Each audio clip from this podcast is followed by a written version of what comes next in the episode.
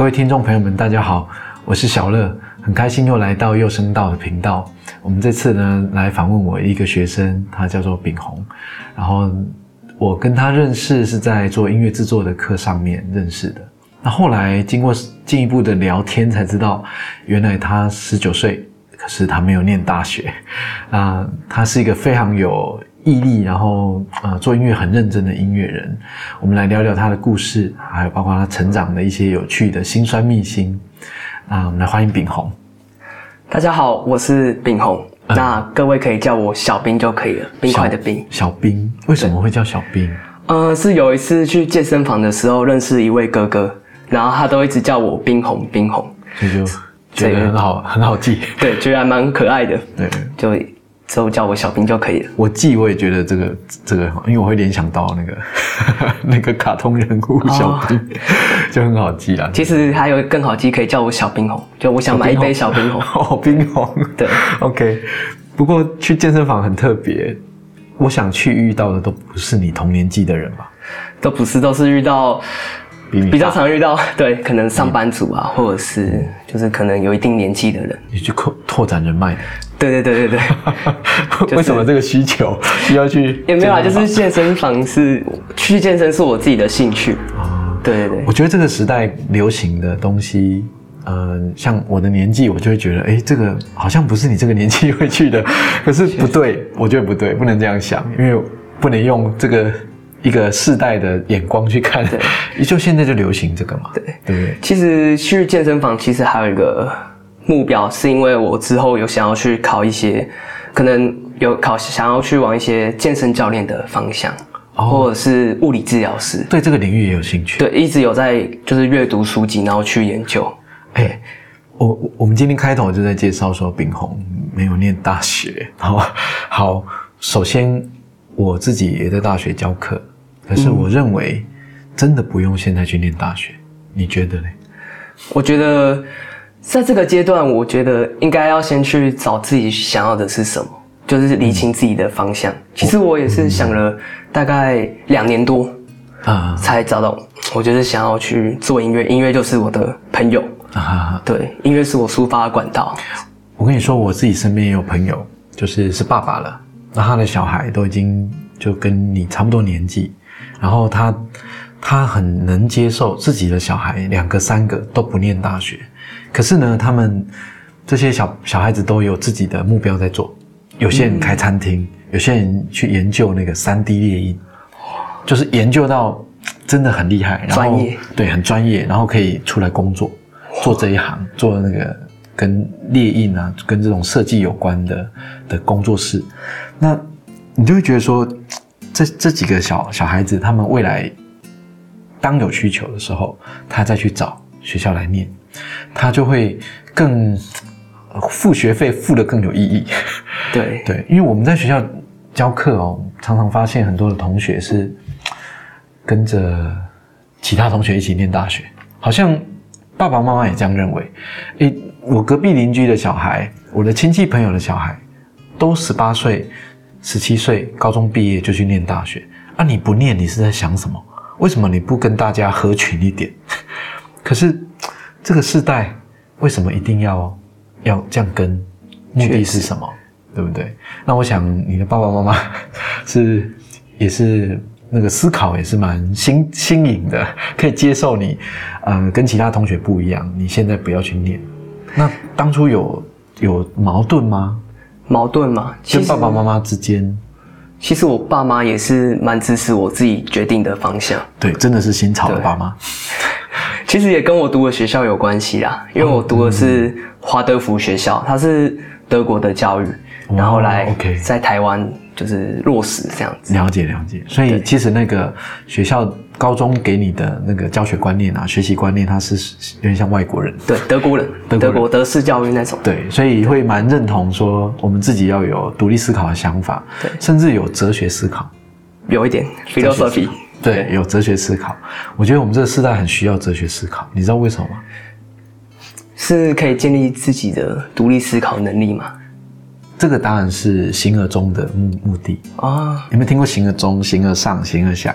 形而上感觉是蛮行，可以。就就是讲说，呃，未来它其实是变动的世界，然后有很多的领域你其实摸不到、抓不到、也猜不到，你就会有一种未来遇到这个领领域的问题，这个新的工作走工作职场出现，那你想要去跨到这个领域去，你必须重新学习，而且这个工作是以前没出现过的，以前没有。没有没有人去钻研过，你必须去当领头羊去进行。嗯，在二零一三年，英国牛津大学就有一个论文，然后那时候发表之后，全世界很多人引用。然后那个论文呢，在讲的就是说，那个时候的研究就是未来，二零一三一四年的时候，好发表未来，呃，有多少的工作会消失，会被淘汰？对，就是它会不见。会被其他的像 AI 啊或其他的啊我们讲的工呃机械工具给取代，有百分之四十七，这么高？对，那你看现在已经二零二二二三了嘛，十年过去了，哎，印证了当年的看法。当年，嗯，这个讲法你可以回推十年前有哪一些工作现在已经快消失了？我我身边遇到的很明显的一个就是摄影师。真的吗？对，摄影师，当然还是有很厉害的摄影师在拍照，没问题。可是你会发现，大家随便去网拍，或者是去店面啊，对对对，就可以买到超厉害的可以拍婚纱的摄影机。对，因为价格低了，然后铺货这个资讯啊，购买资讯也很多了。然后我要学摄影，这个摄影里面的技术知识，也有很多人很无聊，在 YouTube 教你。对，你就会发现，嗯，而且教你还是大师哦。你你如果说觉得找到了网络资料，又觉得有点怀疑这是对还是错，你还会付钱，还有网络课程可以上。对，而且也是大师教你线上课程。对，我我们做音乐的，我们过去做歌手专辑，我们也是去音乐教室，也是去很多的这种连锁的数位教学很厉害的连锁补习班去开课。对不对？你就发现现在的这种资讯流通、知识的流通根本没有障碍，所以这个时代很多的技术跟工作，它会慢慢的被门槛降低，甚至被取代。对对，也就是说，我们的手机啊，像现在的 iPhone，还可以切成电影级的 对焦，对，然后后面还背景虚化这样。对，你就会发现很多的摄影师他就会 他就会失业。对那我想，你你们这个时代应该会对这个有很深的感触，真的。对，那就很现实。对，然后很多东西要学啊，要接触，要找资料都很快，没有资讯差，所以，嗯，我想，我想很多你们这个时代接触的东西会比我们那个时代还要快。对，我们以前要学一个东西，可能要 哇。东钻西钻，然后东边求人家，西边求人家。图书馆查资料。对对对。那那个效率啊，跟管道其实都是效率很低，管道很少。现在是手动一动就查到了。真的，网络时代。对，所以，嗯，没有资讯差的时代，大家其实印证了刚讲那个论文得到的结论嘛。嗯。那你在这个高中的时代，呃，你自己。有什么样的歌曲可以分享？歌曲嘛？对，我们的频道都在分享故事啊，对啊。然后歌曲的故事可以对应到你的生活当中。你既然聊到你念高中，还没有念大学啊？对，就是现现况就是在在啊进到职场工作，然后并没有跟其他同学一起念大学。可是我算年纪是大二、大二、大三，对，大二差不多。那在高中的时候。有没有什么歌跟故事可以分享？可以啊，可以。其实那时候高中的时候，应该说有在玩嘻哈啊，对，所以其实我算是不止高中，国中的时候就开始接触了。嗯，对，其实我算是接触音乐，其实是年纪其实算蛮轻的。但是在高中的时候，就是因为嗯，我们同时也有课业的压力之类的，嗯，对，然后又加上那时候我慢慢隐隐约约感觉到我自己有一些。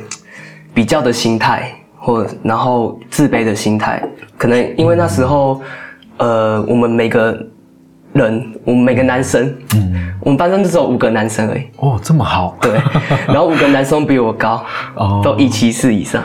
哦，你就是会有那种同同才啊，同才。哎，我有没有比你比你长得高？有没有做音乐比你好听？对，然后参加社团就会有，就比较有容易有同才比较的心理出现。那时候有同才比较的比较心态，是因为身高。哦，对，因为每个人都长比我高，我那时候身高很低，我那时候一六零不到，高中的时候，然后甚至女生也都比我高。所以那时候就是真的，不过还有机会会长啊。对，一定还有，就是 生长板还没有关闭。对，所以那时候其实算是蛮自卑的，做什么事情都很没自信。对，没自信，很不顺利啊。甚至在班上就可以体验到那种社会制度化，就是不准你失败，只准你成功啊。对你可能，我有一次印象深刻的是，有一次我打排球，我有一球没有接到啊，全班就呃几乎。就拿那个球来 K 我，啊，这样子哦，对，不是击垮，就是有拿球可以，开玩笑，就是说你怎么这球那么简单都接不好，就半开玩笑，对。可是对在意的人来讲，那是一种 玻璃心，对，心碎，就是听到碎掉的声音。可是同学可能觉得是好玩而已，对。然后就是有时候在班上，可能因为那时候我就很屁。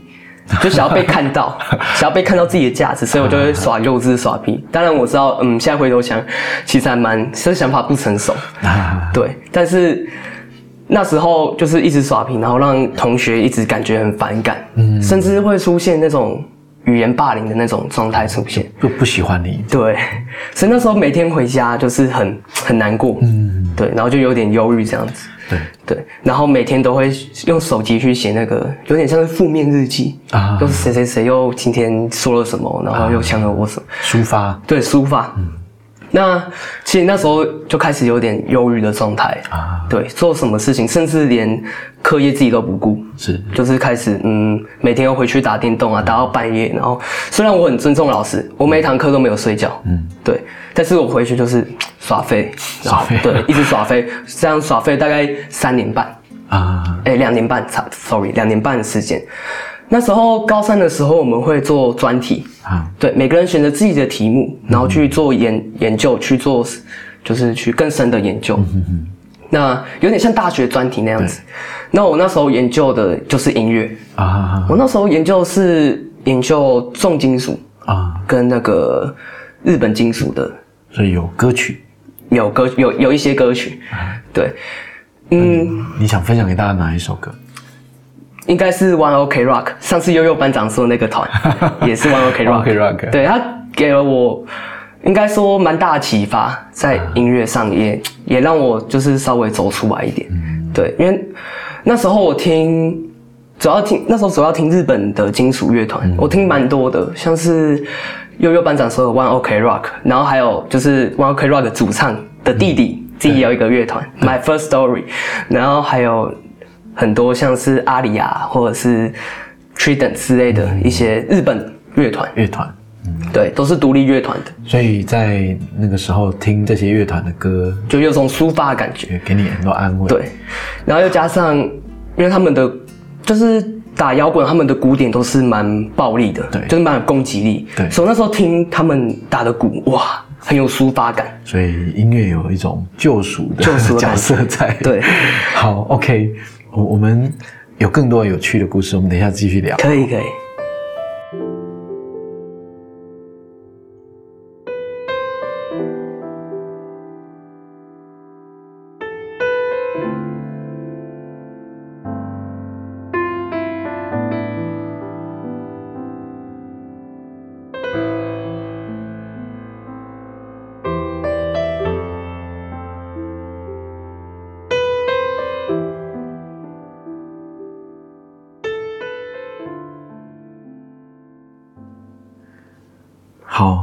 讲到说高中的时候，因为自己在学校学习跟同学互动的这个状况，然后喜欢上乐团，对，尤其是有 有比较打的情绪比较激昂的这些乐团，可以给你很多抒发的这种这种管道。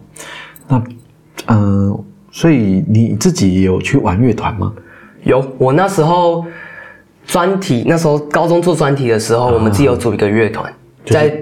弹电吉他那种。，对，就是一个独立乐团。然后那时候我担任鼓手，然后呃找学弟，就是找一些学弟们去打，教他们弹电吉他，然后做贝斯，啊弹贝斯，然后还有我 keyboard 很好奇，你乐器去哪里学？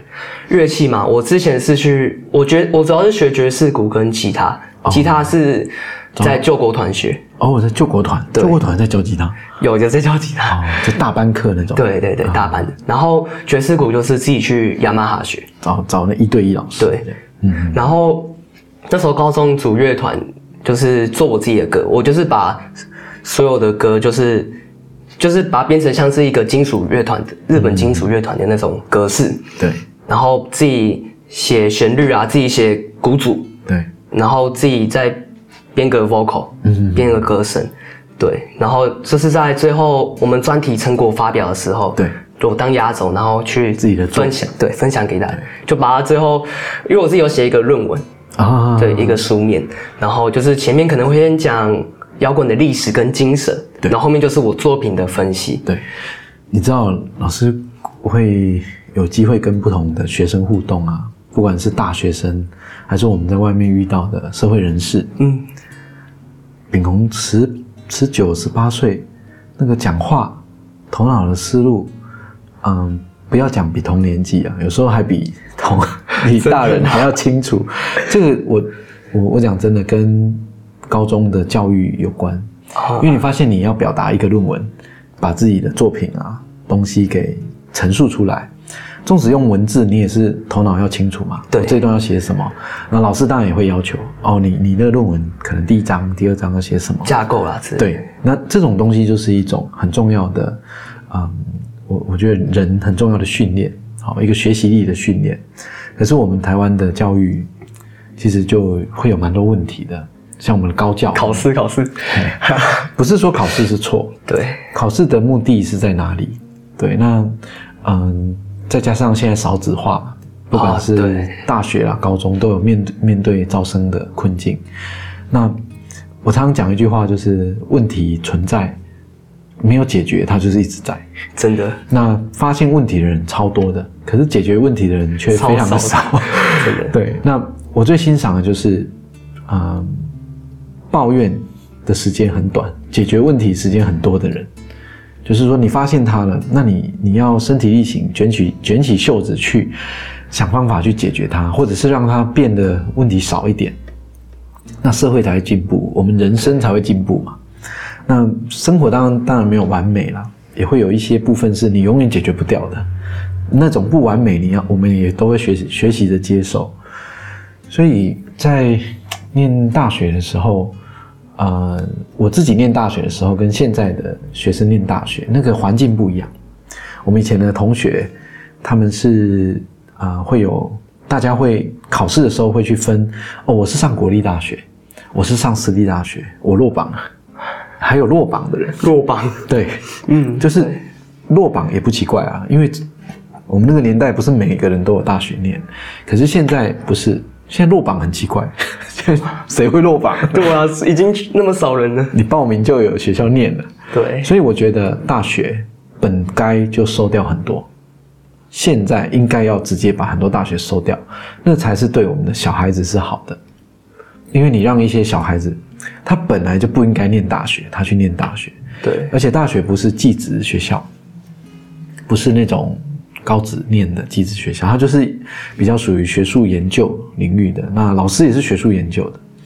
那科大呢，技职研究比较属于这种实务实作。哦，所以这两种教育制度上面的培养，对于人才的培养，我们台湾其实是乱了套，乱了套又没人解决，然后所有学校的老师都在挣扎，那谁要去擦屁股？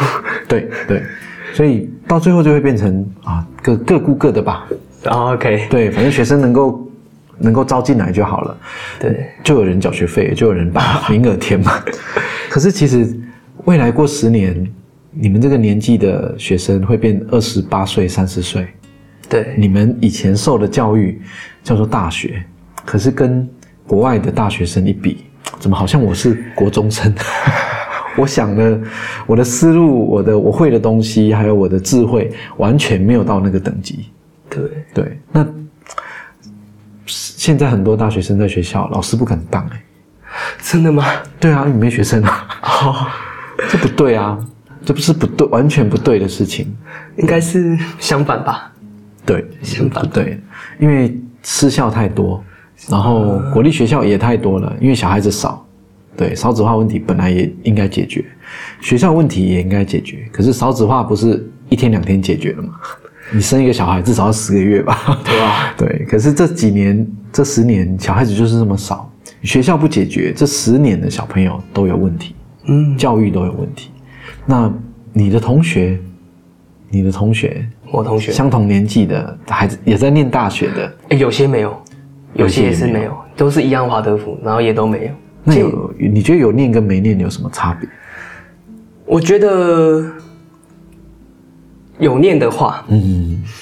应该说如果他找到自己的方向，啊，那他念当然是没问题。啊。但是我有遇到，不只是可能我们班同学，或者是其他我认识的，对。就是他们是没有一个方向，然后就跟着。就跟着跟屁股跟着去读，然后最后他就是有点迷茫，对，然后就感觉好像很空虚。对然后我就说你应该要好好的想清楚你下一步该怎么做，然后再决定怎么走。因为我们的学生其实从小到大，在我们台湾的文化里面，我们没有太多的机会给学生去练习选择的这个勇气。对有时候你选会选错，你选错就再来一次就好嘛，对，对不对？你选错大学重考啊，嗯，延毕啊，延毕啊转学、啊、退学先退然后再 转学 或者转系，可以。对，这个通通都是。那以前人家就会觉得以前的观念嘛，长辈就觉得啊，你怎么这么跟一般人不一样，这么特立独行？对，你是有问题。好，所以这个这个东西呢，是我们的环境跟文化。对对，那其实我不读大学，其实还有一个原因，嗯就是应该说是两年后才会读大学。只是我现在不读，是因为我有看到一本书，它叫《斜杠青年哎呀》slash。这本书是 对，好，大家要去看一看。我觉得还蛮喜欢这本书，还蛮适合现在这个时代需要做的事情，啊就是每个人都必须要有个应该没有说到全能，但至少要有一些不一样的能力。嗯哼哼。对，比如说像有人是修车工，但是又是一个小提琴手，啊，对，就是一个不一样的能力，对。可以去应付到这个社会这个体制。嗯其实我现在我做的事情也有时候蛮斜杠的，嗯。就是有时候我在做音乐，然后有时候会去菜市场摆摊，哦哟，对，帮我爸。知道吗？对。炳宏是那个呢，他是那个音乐制作，我们在班上是拿第一名的，哦，就是唱歌啊、创作是拿第一名的，就是嗯、以为是大学生，然后原来不是 这样，对，就是，然后我听到说哦，又去帮爸爸工作，对啊，然后早餐店打工啊之类的，就是很我棒很棒，对，然后又是有在自己去阅读一些可能运动上面的书籍，对，因为我想要当健身教练，对，然后、啊自己在做音乐，想要当一个创作人，创作人，一个 singer，对。一个 mixer，，OK，一个 beat maker，好，对，好乱哦。因为我觉得 好好乱，但是我觉得但是我觉得就是一步精彩来对不对？一步一步来，对，因为因为现在这个时代，很多东西我们可以拿到资料，我们就可以学，可以练，那你就会变专业，不像以前就一定要专才嘛。对，一定要专才。那现在很多的，同时一个人斜杠很多专才，这个不奇怪，而且在文创领域更不奇怪。啊，那在这这个阶段，嗯、你自己创作的歌曲，是不是有故事要跟大家分享？拿可以第一名的歌曲，可以可以，我这首歌叫做《黄玫瑰的约定》，黄然后玫瑰对啊，那为什么是黄玫瑰呢？其实，在它黄玫瑰的花语有两个，一个语对花语。花语对，感觉好像是谈恋爱在用的。呃对，那 对啊，一个是朋友关系，啊。就是如果你送你朋友一个黄玫瑰，代表你们是非常好的基友。OK，但是如果你对你另一半送出黄玫瑰，那是代表抱歉、对不起的意思。这样子哦。对。哎呀，这我不知道。如果是有去查。对，有查，有看一些漫画，哎、好像蛮浪漫的，很酷对，那《黄玫瑰的约定》这首歌呢，主要是在讲呃一个男孩得不到他属于他自己的爱情，哦对 OK，已经经历了三次，所以就领了，就是很多黄玫瑰。很多黄玫瑰，对，然后就是在歌曲，其实我这首歌有跟有合作啦，啊，对，跟其他人。那我自己的段落呢，我主歌我主要是写，呃，第一段我主要是在写就是嗯怎么认识的，在哪里认识的，嗯。那当然有起承转合，嗯。对，那在转的地方就是我第二段的副歌，啊，对，那就是这个男孩已经接受，就是接受事实，接受失败。那到底有没有勇气去拒绝 对，被拒绝。但到底有没有勇气去面对这个失败？嗯对，我觉得这是一个很重要的课题。OK，对，然后在最后一段就是讲到了自律。啊，对，就是不管发生什么事情，就是要坚定的意念，对，然后每天做过着自律的生活，你才可以持续的走下去。哇，这个太厉害了！这句话从我也是看书啦，就是有看书。对有去自己去看书，然后去理解成我自己的我话。我等一下可以分享一个自律的故事，然后这个就是我在在博士班里面听到老师讲过的，我觉得可以分享给大家。可以可以我们等一下有更多的故事可以聊。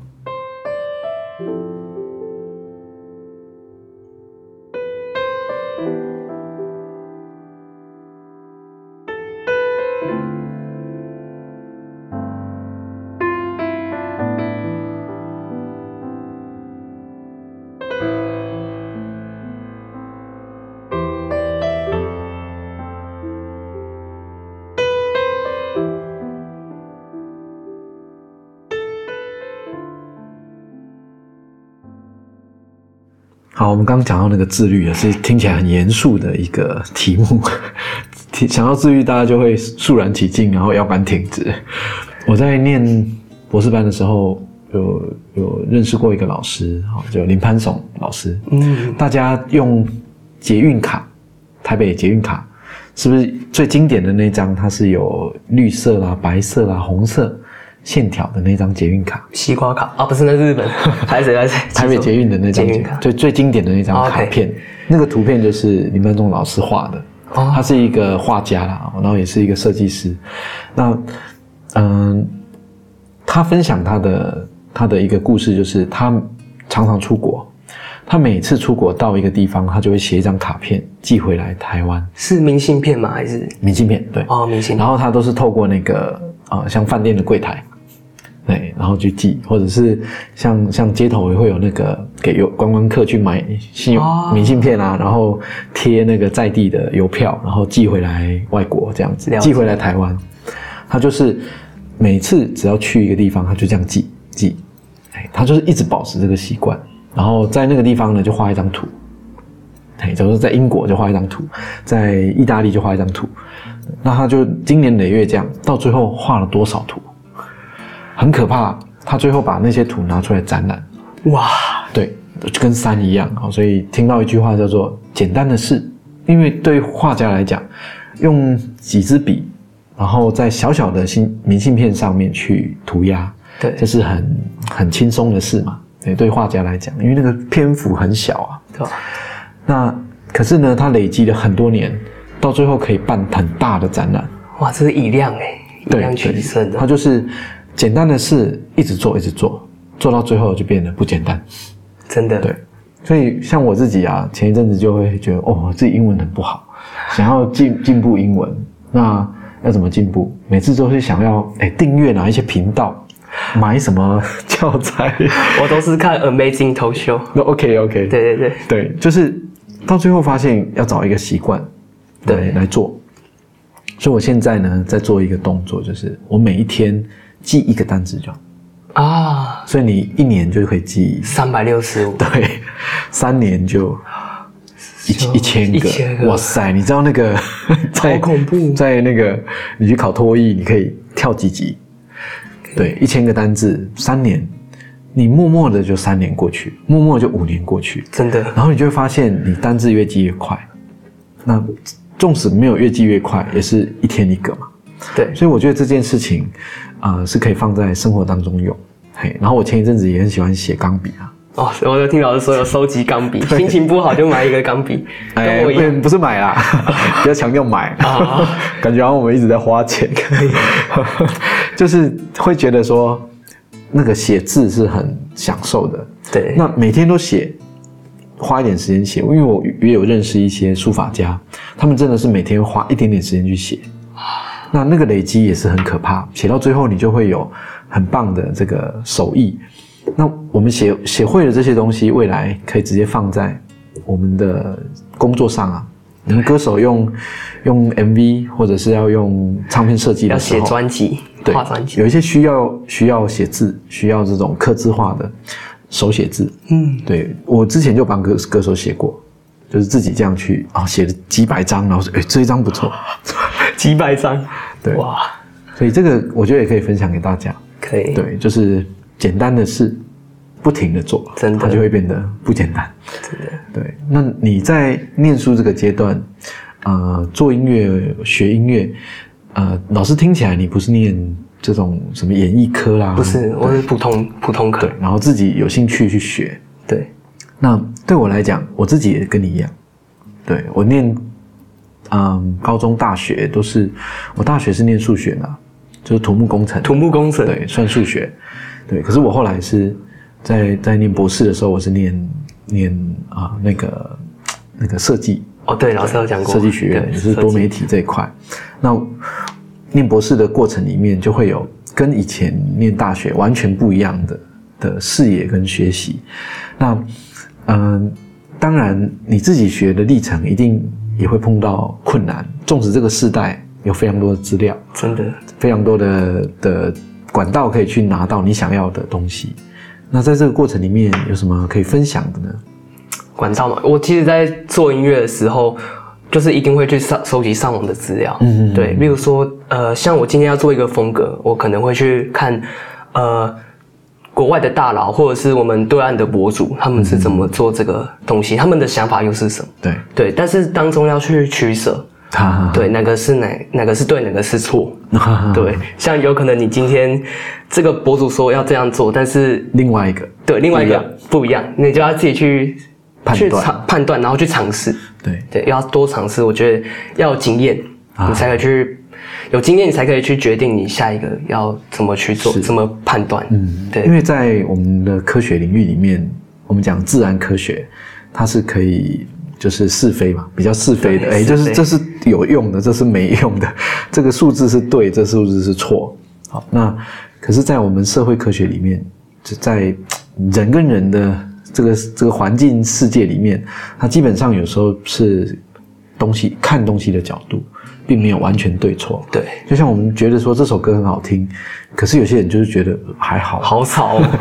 对，他就会有有有族群的啊，会有分众，所以呃，在判断这个资料来源的时候，也是要有很多的管道或很多的我们讲的思考能力去辨别。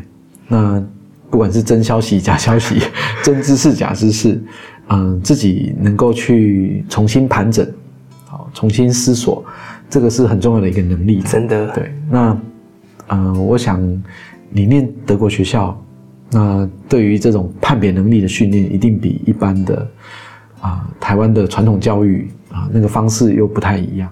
对，你们以前念华德福的时候，我很好奇耶，一天要上几堂课？你是说国小嘛？因为我们其实到国中就是开始，也是一样会有主课跟副课，哦，主副科哦，主副课。所以每个人不一样。呃，国中会，国中都会一样，但是高中的话，我们会先上完主课，对。就可能今这三个礼拜或这个月会教什么科系，比如说教建筑，或者是教音乐，或者说是教可能化学、物理，啊就会排在一个可能一个早上的时间，对，然后可能到快接近中午的时候会开始上副课，副科，对，啊就是你自己去选择你自己喜欢的科系自选的对，自选。那高中的话，就是老师会帮你安排。哦，对，那我在高中，我们是我读高三的时候才有副科，就是才有才开始有加入副科的这个是这个选项。那我那时候就是选音乐啊，然后还有化学之类的。哦，对对对选音乐跟化学，对，因为我那时候其实对化学蛮有兴趣，兴趣对，啊就是它，哎，这怎么突然就变？怎么突然哎，这个就爆炸了？变别的东西啊。对，怎么突然蒸发了，不见了？但是就是因为我们都是很多来自外国国外的老师，啊，所以就基本上都是很常用英文。啊，对，就是教花选用英文教，教书选用英文教，哇，很烧脑。对。可是就不怕，比较不怕英文，对，不怕。相相对其他会听，然后也比较不怕英文。对对对，就是就是讲错了没关系嘛，对啊。把它沟沟通到可以用就好了。啊，小时候我们就是哎采草坪、爬树，然后种田，对啊，是然后会一起去，可能可能每周会定时时间一起，就是老师会带我们小屁孩，然后去可能公园玩啊，或者是其他地方郊游、爬山。所以在这个阶段就有机会自己去选，自己就学音乐这样对子。，可以。所以学音乐的过程在这个阶段开始，那有没有什么喜怒哀乐故事歌曲可以分享？可以啊，可以可以。那其实我那时候我在高中我就接触嘻哈社，啊。其实那时候就觉得哇，这个唱就是因为那时候一点忧郁，所以就是觉得哇，唱嘻哈有种抒发的感觉，嗯，对，然后又同时可以写下自己的心声。心情对，有点像是对于学校不满，对于社会不满，对，然后就是把它写起来，然后唱，但是会遇到一个瓶颈，就是我每次写都是一样的节奏，啊。一样的可能这个乐器都选一样。呃，不一定，就是我们会网络上抓 beats、抓 demo，、啊。然后就是去练，然后练 freestyle 啊，然后或者是就写歌词，啊。然后就是每个社团时间就会发表自己的作品。作品。对。啊，其实那时候就开始有在练节拍这个事情，对。然后到那时候认识一些不一样的乐团，像是顽童啊，然后或者是一些国外的 Wiz Khalifa，、啊。对一些厉害的饶舌歌手，对。然后在高中的话，就开始因为有接触金属乐，所以就开始有练爵士鼓。啊。对，那我那时候我们自己，我那时候比较常做歌还是偏向呃嘻哈的嘻哈说唱的风格，自己有自己做 beats，然后写简单写个 beats，还没有到很完整，然后就自己练唱，然后就是主要是琢磨自己写歌词的能力，就是不管在哪边，哎，我今天看到，比如说看到这个，比如我看到这台电脑，就要把去观察它，然后把那个歌词写下来，嗯然后要在拍点上面。对对，这个是我自己那时候训练的方式。对，那到后来，因为那时候好像在二零一三年，就是那时候有比较流行 EDM，啊。对那种，尤其是 future bass，对。未来 bass，就是那时候有一些厉害的、厉害的一些制作人，像是 The Chainsmoker，啊对他们就是二好像二零一三年、二零一六年开始窜红，啊然后那时候就很多人都在听 future bass 这个不一样的节奏，这个不一样的 EDM，因为过往的 EDM 都是像那种夜店那种 house，、啊动词大字动词。就是跳舞用的。对，都节奏大概都落在一百二十七、一百二十八，跳舞的节奏。那这 future bass 可以不一样，它可以六十、啊。你甚至也可以到一百六，可以就是一个五范围很宽。范围很宽，range 很宽。然后那时候我就开始有在听一些 future bass，像是 The Chainsmoker，然后我们国内的话也有听那个像是原子邦尼，啊对它也是一个有做 future bass 的。然后其实还有很多小众做出来的 future bass 的音乐，我也会去听。对，所以因为我觉得它给人感觉更不一样。嗯，它是前面有说金属乐就是有那种攻击性，但是我觉得那个 future bass 或就是会带一种温柔的感觉，嗯优柔感觉，虽然也是很有张力，但是我觉得它整个属性听起来是很温柔、很放松的。嗯，对。然后尤其是他们的结结构方式又不一样，嗯，他们没有，他们副歌就是播那个 EDM 的那个，就是最精华的地方，然后主歌就是很有时候是用流行乐的方式去唱，然后甚至加个什么 auto tune 啊之类的，去改变它的那个音。对对对，OK，所以在做这个呃类型的音乐的时候，自己是有揣摩一些作品跟歌手。对，对，那这个找找歌手，呃，我我想我刚听你介绍了很多有国内外有名的，哦其实也都蛮经典的。对，对，所以听东西啊，学音乐这个模仿是很重要的一个功力啊。对哦，那在在我们做音乐的过程里面，嗯，就跟画画很像，我我临摹别人的画作，临摹别人的这个书法，然后我就可以变成啊，把它吸收进来，然后再演化成自己的这个过程呢。呃，你自己做歌，做自己的的作品也会在这个当中去成长，对不对？好，嗯，很开心啊，今天跟炳宏聊这个音乐内容，那炳宏都会讲很多他很喜欢的乐团啊、曲风啊，对不对？啊，我未来也未来可能会继续琢磨在可能 emo trip 或者是 future bass，、甚至 hyper pop 的这种风格上面琢磨。然后记得要来听我这首新歌《红玫瑰的约定》，十一月十一号会正式上线在我的 YouTube 频道。好 OK，叫一杯小冰红。一杯小冰，对 各位可以来听哦。哦，这频频道叫一杯小冰，对，一杯小冰红。哦，这个真的蛮好记的。对，好，谢谢炳宏今天分享的故事啊、呃让我们了解到，呃，那个有没有念大学，真的现在要不要直接就去跟同学一起念大学，真的不是重点哦。这个时代，不要比较心态。对对对，我们要有独立思考的想法跟能力。那时代在进步，资讯都没有资讯差的的这个社会环境之下，我们独立思考的能力才是最重要的。真的，好，好，还有未来还有更多的故事，我们在接下来的啊、呃不同的的访问来宾当中，我们再跟大家分享。今天很开心，也很谢谢炳宏，我们下次见，拜拜。拜拜。